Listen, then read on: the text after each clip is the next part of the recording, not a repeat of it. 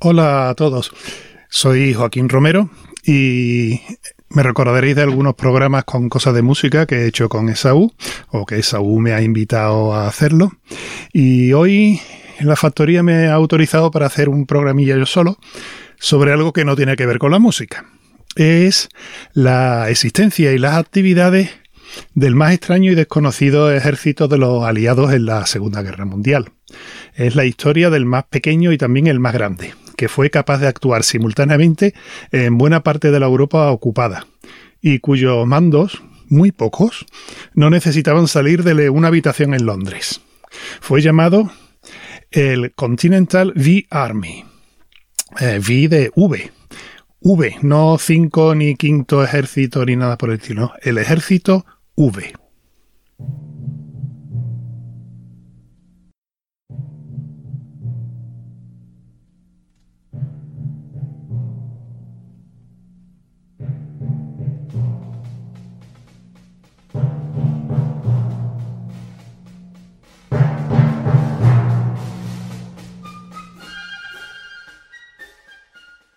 Para mucho público cinematográfico de 1961, cuando se estrena El Día Más Largo, esto que hemos escuchado era solamente, mm, aparentemente, un recurso sonoro para dar tensión y suspense.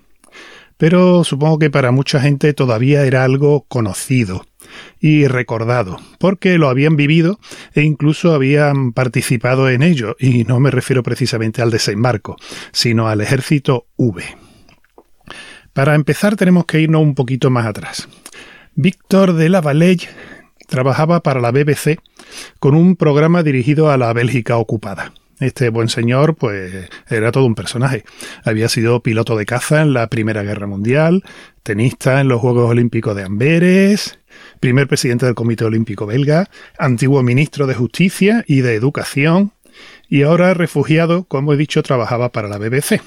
Y allí tuvo una idea se dio cuenta de que Victoire en balón, el francés de Bélgica, eh, en flamenco, que es el holandés de Bélgica, eh, Victoire significa victoria. Vrijheid significa libertad.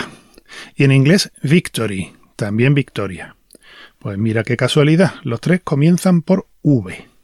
Así que el 14 de enero de 1941 emitió una propuesta llenar las calles de Bélgica con la letra V, como emblema de la esperanza en la victoria final, en la liberación. La idea, en sus palabras, era que el ocupante, al ver este cartel, eh, siempre el mismo, infinitamente repetido, comprendería que está rodeado, cercado por una inmensa multitud de ciudadanos que esperan ansiosos su primer momento de debilidad, velando por su primer fracaso. A las pocas semanas de la transmisión de, de la Valleille, las Vs escritas con tiza o con pintura, eh, llenaban las paredes de Bélgica, el norte de Francia y Holanda. Eh, llenaba cualquier sitio a donde llegaban las transmisiones de Radio Bélgica desde la BBC de Londres. En mayo de 1941, ante esta reacción tan positiva, eh, positiva perdón, a la idea de, de la Valleille, la BBC se reunió para establecer unos planes eh, para alentar, desarrollar y coordinar las transmisiones británicas a los países ocupados por el enemigo sobre la acción contra los alemanes.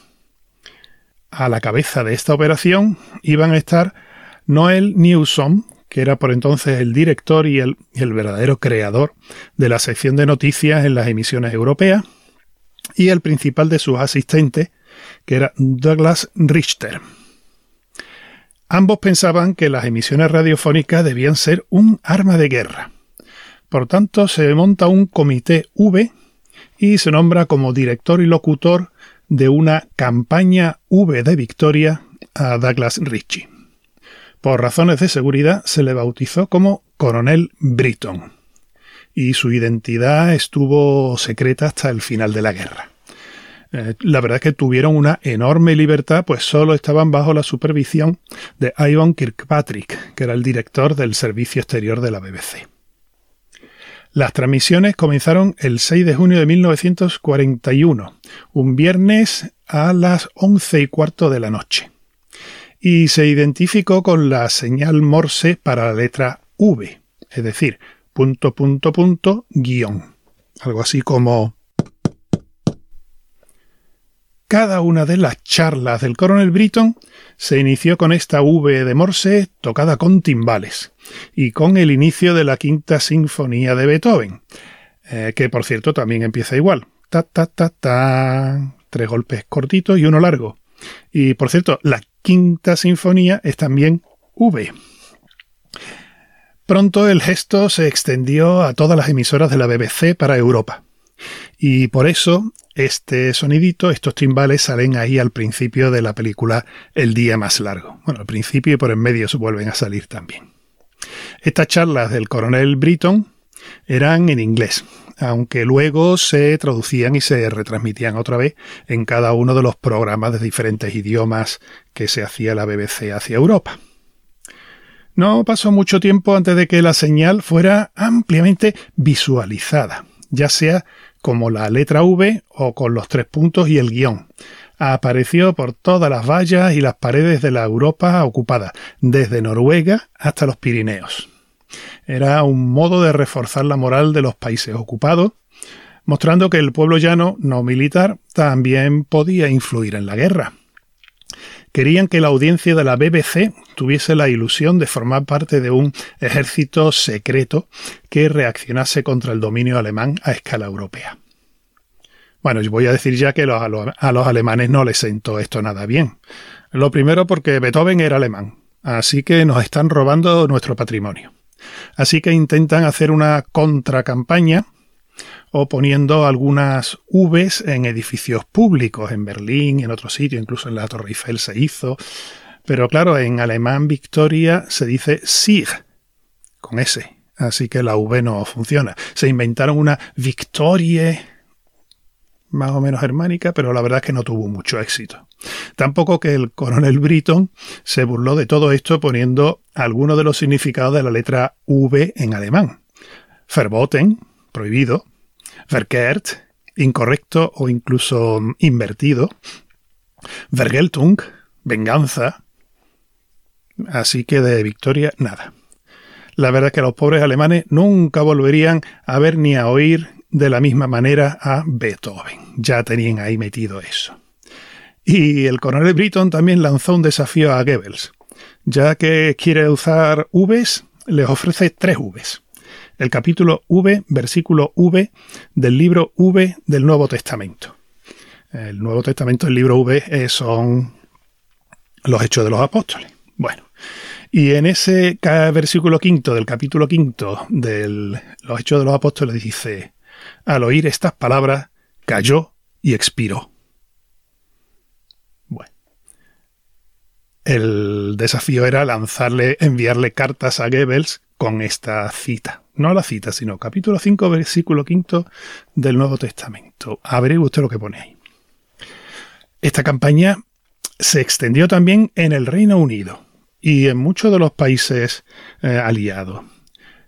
Apareció el signo de la V y de los puntitos en carteles de todas clases, en los autobuses, en papel de carta que usaban los soldados, en sellos, eh, hasta las tazas se pintaban con todo esto.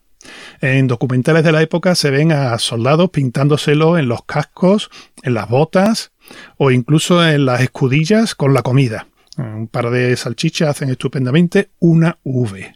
Aparecieron también por ahí patatas así más o menos de forma en forma de V y le ponían tres patatitas redonditas y una más alargada al lado. Para terminar de arreglarlo, el mismo Churchill ayudó a extender este gesto con famoso gesto suyo de los dos dedos, el índice y el medio, elevados. Aunque ahí hay un pequeño problema y hay bastante discusión de qué quería decir Churchill.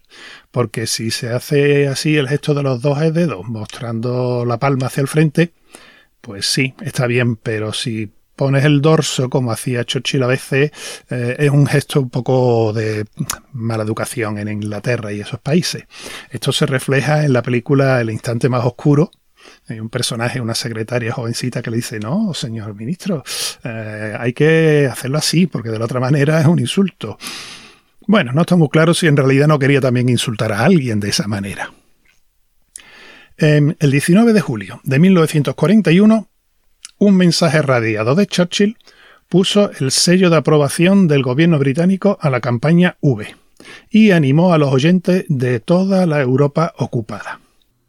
El signo V es el símbolo de la voluntad invencible del pueblo, de todos los territorios ocupados, y un presagio del destino que aguarda a la tiranía nazi. Mientras los pueblos de Europa sigan negándose a colaborar con el invasor. Al día siguiente, el coronel Britton forma lo que él va a llamar en el resto de sus locuciones el Ejército V, el Continental V Army. Un ejército secreto extendido por toda Europa, con decenas de millones de soldados aliados, en el que ninguna persona y ninguna acción eran pequeñas o insignificantes.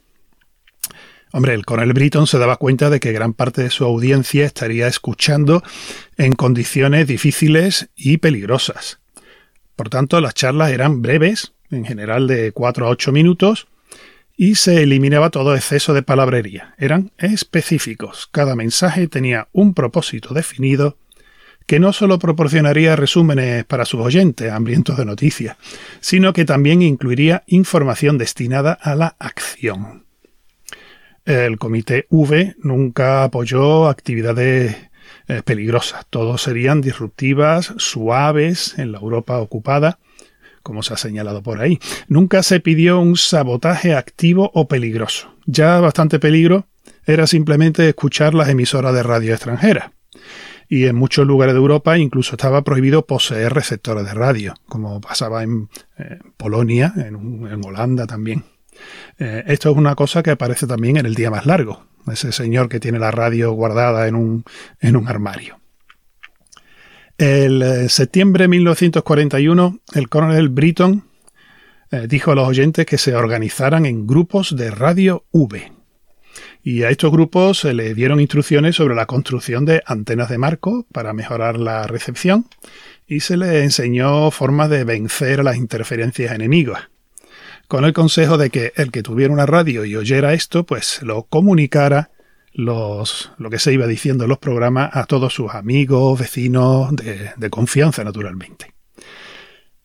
La idea de todo esto es hacerle la vida imposible a los alemanes, eh, causar disturbios y problemas en todas las ciudades de Europa. Un sabotaje de baja intensidad, sutil y con poco riesgo, como es el de simplemente pintar Vs con tiza en las paredes, en las puertas. Cualquier cosa que hiciera perder el tiempo, perder energías y materiales a los invasores, que se entretuvieran en perseguir niños y viejecitas y teniendo que limpiar paredes u otros lugares, lugares que cada vez se iban haciendo más ingeniosos. En algunos sitios de Francia aparecieron de repente los coches de las Gestapo pintados con Vs. En otros sitios lo pintaban en lo alto de los depósitos de agua del pueblo, mm, cada vez en sitios más curiosos. Se trata de cualquier cosa que obstaculice y que fuera irritante para la policía, incluso las Gestapo, en estos territorios ocupados. Que les obligase a gastar tiempo y a gastar recursos lejos de los frentes pero sobre todo con el cuidado de que no provocasen represalias fuertes. Así que, por ejemplo, se animaba a los oyentes, por ejemplo, a viajar con más frecuencia de lo normal para alterar el sistema de transporte. Se les animó a consumir más alimentos y a hostigar a los organizadores del sistema de racionamiento, que ya de por sí están bastante ocupados. A trabajar y a hacer la vida en general más despacio, todo más tranquilo, lo que le llamaron el go slow. Ah, si vas a trabajar, pues a perder todo el tiempo que puedas, a ir tranquilo, a hacer todas las cosas y no darse prisa para nada. Y se les invitaba a usar el toque morse, que ya conocemos habitualmente, para cualquier actividad, para llamar a la puerta, para llamar al camarero dando golpecitos en el vaso o en el plato, para los profesores que pidieran silencio en las aulas dando tres palmadas cortas y una más larga. Eh, incluso se llegó a hacer con toques de campana de la iglesia, con los silbatos del tren, con las luces de los coches. Al poco tiempo se fueron recibiendo en Inglaterra noticias del éxito de estas emisiones. E incluso a pesar del riesgo, llegaban cartas desde el continente. No sé muy bien por qué camino, pero, pero consta. Un caso extremo. En la isla de Jersey, eh, sabemos que Jersey y Guernsey fueron las dos islas del canal ocupadas, el único territorio británico ocupado por los alemanes. En la plaza central de la capital, Saint-Helier, en la Royal Square, un cantero llamado Joseph Le Guyader trazó una V en el suelo dibujándola con adoquines, eh, delante de las narices de los alemanes que precisamente son los que le habían encargado que arreglase el pavimento. La verdad es que casi nadie se dio cuenta hasta el fin de la ocupación porque los hijos de este señor se ocupaban de cubrirla y taparla con tierra todas las noches para que no se viera, o por lo menos que no se viera claramente. Pero el buen señor se atrevió. También esto se puede ver en internet, el que tenga que ir a buscarlo, en la página misma de, la isla de Jersey. Y también se puede encontrar en internet la imagen de una carretera en Noruega con una enorme V pintada en el suelo y debajo los tres puntitos y la raya. En estos programas no solo estaba el coronel Britton, también de vez en cuando se invitaba a hablar a algún personaje importante.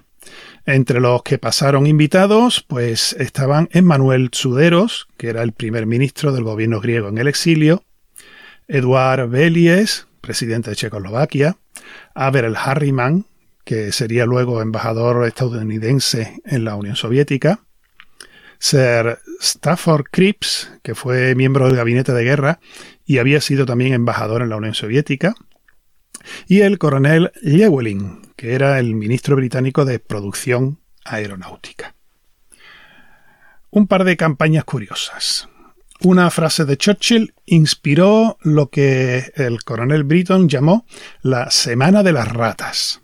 Se debe reservar un castigo particular para los Kislings y los traidores. Serán entregados al juicio de sus compatriotas. Bueno, primero hay que explicar para el que no lo conozca que Vidkun Kisling o Quisling, no estoy seguro, eh, es un político noruego que aprovechando la invasión alemana, pues dio un golpe de Estado y tomó el poder. Y colaboracionista con los nazis hasta un nivel realmente sangriento. Desde entonces ser un Quisling es eso, ser un traidor a tu propia patria. Bueno, el coronel Britton, Britton, Brittany, perdón, organizó seis de estas semanas de ratas, la primera fue el 2 de enero de 1942, anunciando que iba a dar el nombre de las ratas que infestaban Europa de esta manera. Conocemos a los líderes, eh, conocemos a Kisling, a Musert, Darlan, De Grel, Pavelich, Moravet, Filoy y todos los demás. Debemos conocer a los traidores menores, los que deshonran al nombre de rata. Están jugando un juego peligroso. Esta gente más peligroso de lo que algunos piensan. O también en otra de sus programas más adelante lo decía de esta manera. Voy a dar los nombres de algunos traidores más y os sugiero que toméis papel y lápiz y toméis notas de ellos. Bueno, en ninguna ocasión el coronel Britton dijo rotundamente que debiera contemplarse un, una actividad que fuera tan poca británica como el asesinato. Pero dar un susto sí. Es seguro que todas estas campañas debieron producir una sensación de extraña incomodidad en más de uno a medida que se desarrollaban. Eh, un par de ejemplos. Uno de un personaje, hombre, famoso, conocido en la época. Señor Ferdonet, traidor de Stuttgart. ¿Está escuchando? ¿Cree que no eres conocido ahora que has cambiado tu nombre a Mouton? ¿Crees que no te estamos mirando cuando brindaste por el Cantillor Hitler en esa cena en París? Aclarar que Paul Ferdonet fue un periodista colaboracionista que trabajó como locutor en Radio Stuttgart y por eso fue muy conocido como el traidor de Stuttgart. Su nombre es De Kuiper. D-E-C-U-Y-P-E-R-E. Y su dirección es Villa Brosegon, Avenida del Litoral Les Souet. De Coupier se arrepentirá de haber traicionado a los marineros. Este señor belga, pues nada conocido, nada famoso, Bueno, sí, se hizo conocido precisamente porque había entregado a las autoridades nazis a dos marinos ingleses que estaban escondidos allí en un pueblecito en el norte de Bélgica muy, muy cercano a Holanda. Eh, después de esta emisión se sabe que cambió de domicilio muy rápidamente para irse tierra adentro. En estas cazas de ratas, pues se acusaron a políticos del gobierno de Vichy, de Noruega, a colaboracionistas variados e incluso a algunos comandantes alemanes de los territorios ocupados. Otra campaña muy curiosa, casi al final de las actividades, eh, fue cuando el coronel Britton dio instrucciones especiales para la celebración del 53 eh, cumpleaños de Hitler que ese año cayó en el lunes 20 de abril de 1942. Se le dijo al ejército V que hiciera todo lo posible para que este cumpleaños fuera un día festivo en toda Europa, eh, haciendo especialmente tres cosas. La primera, ausentarse del trabajo ese lunes. Hombre, naturalmente, si un día de fiesta hay que celebrarlo por todo lo alto, así que no trabajo. Segundo, escribir tantas cartas como se pueda y enviarla ese lunes. Y tercero, hacer tantas llamadas telefónicas como sea posible ese lunes. Y especialmente a las 5 de la tarde, a las 5 de la tarde porque es la hora V. Así, por lo menos, si no colapsaban los servicios públicos, al menos darían realmente mucha lata. Estas emisiones duraron casi un año, unos 11 meses aproximadamente y el final es un poco triste porque se debió a enfrentamientos, sobre todo políticos, por el control de estas emisiones. Eh, enfrentamientos entre la BBC, que arguía su autonomía periodística, y diversos servicios del Estado. Ahí estaba interior, exterior, el servicio de operaciones especiales, la inteligencia militar, eh, todos ellos que deseaban crear su propio sistema de comunicaciones y tener más o menos controlada a la resistencia. De hecho, las ideas de Newsom y de Richty eran anteriores a los primeros movimientos de las operaciones especiales, o incluso de las emisiones de propaganda y las emisoras llamadas negras, que ya hablaremos, quiero preparar algo sobre esta propaganda negra más adelante. La inteligencia británica veía que el coronel se estaba comenzando a meterse en su territorio y les molestaba, y sobre todo tenían miedo de que causaran acciones descontroladas que provocasen represalias de los nazis. Pues algo así como pasó en Noruega, con un intento de desembarco por allí. Pero claro, esa no fue culpa de la campaña V, eso fue otra cosa. También influyeron en el final de todo esto algunas susceptibilidades de, los países de Europa, sobre todo la creciente resistencia francesa de De Gaulle, que tenía sus propios medios y estaban apoyados desde Londres, y tenían miedo de que interfiriesen con sus actividades de sabotaje, de insurrección o de resistencia. La verdad es que por entonces, en el 41-42, pues no había nada mejor que la campaña V, que era un éxito. Aunque el ejército V, pues ya vemos que tenía algunos detractores. Para terminar de arreglarlo, de eh, la operación Barbarroja, en junio del 41, la Unión Soviética empezó a pedir un segundo frente. Una petición que va a ir ampliando y repitiendo eh, incluso que se fue aplazando después del desastre de Dieppe.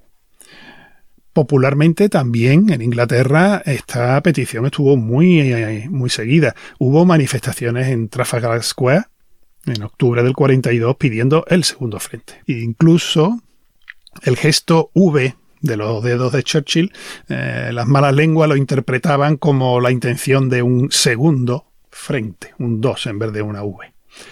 Habrá que esperar pues ya noviembre y el año siguiente para que empezasen a desembarcar los aliados, pero no en Europa, sino en el norte de África, Sicilia, Italia. Pero bueno, hasta la conferencia de Teherán no va a haber nada. En marzo del 42 ya eh, el Comité V era parte de la Oficina de Operaciones Especiales y la BBC pues, estaba perdiendo su control. tenían la obligación de seguir instrucciones superiores y estas ideas superiores eran que la audiencia del coronel Britton podría aflojar o desaparecer por, frustración, por el desánimo de una serie de, de pedirles campañas activas de resistencia que luego no iban a ser respaldadas por la apertura de ese famoso segundo frente.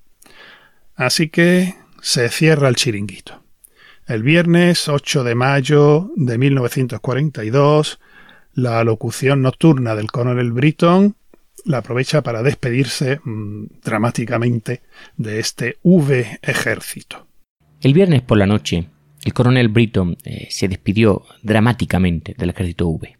Dijo así, He estado hablando semanalmente durante casi un año, pero no volveré a hablar hasta que llegue el momento de indicar una línea de acción concreta que sea necesaria. Pero no puedo decirles cuál será esa línea. El periodo más crítico de la guerra está ya casi sobre nosotros. Dentro de un mes, eh, posiblemente antes, sabremos cuándo y dónde montarán los nazis su contraofensiva. Por el momento no quiero decir más sobre los planes de la ofensiva del ejército V.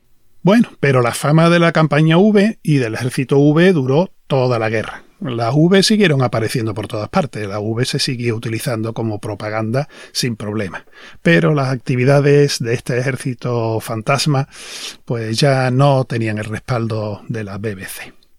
Bueno, tal es así la fama lo que duró que la revista Army Talks del ejército norteamericano, dirigida a los soldados de la invasión, en el número de 16 de septiembre de 1945, desvela el misterio de la identidad del coronel Britton. Dice quién era, dice el origen y cuenta algunas de las anécdotas, incluso algunas de las que he presentado aquí están tomadas de ahí, de esa revista. Bueno, pues espero que este breve programa haya podido descubrir a muchos este desconocido V, eh, perdón, en inglés sería V Army y algo más de la V Campaign. La campaña V, esa sí era conocida, la V la hemos visto por muchos sitios, pero el ejército creo que, que incluso para mí es un descubrimiento. Pues quiero aprovechar y dar un agradecimiento a la factoría Casus Belli, que me ha dado esta oportunidad, y un agradecimiento especial a Esaú, que le ha puesto en esta ocasión voz a Churchill y al coronel Britton. Adiós y muchas gracias.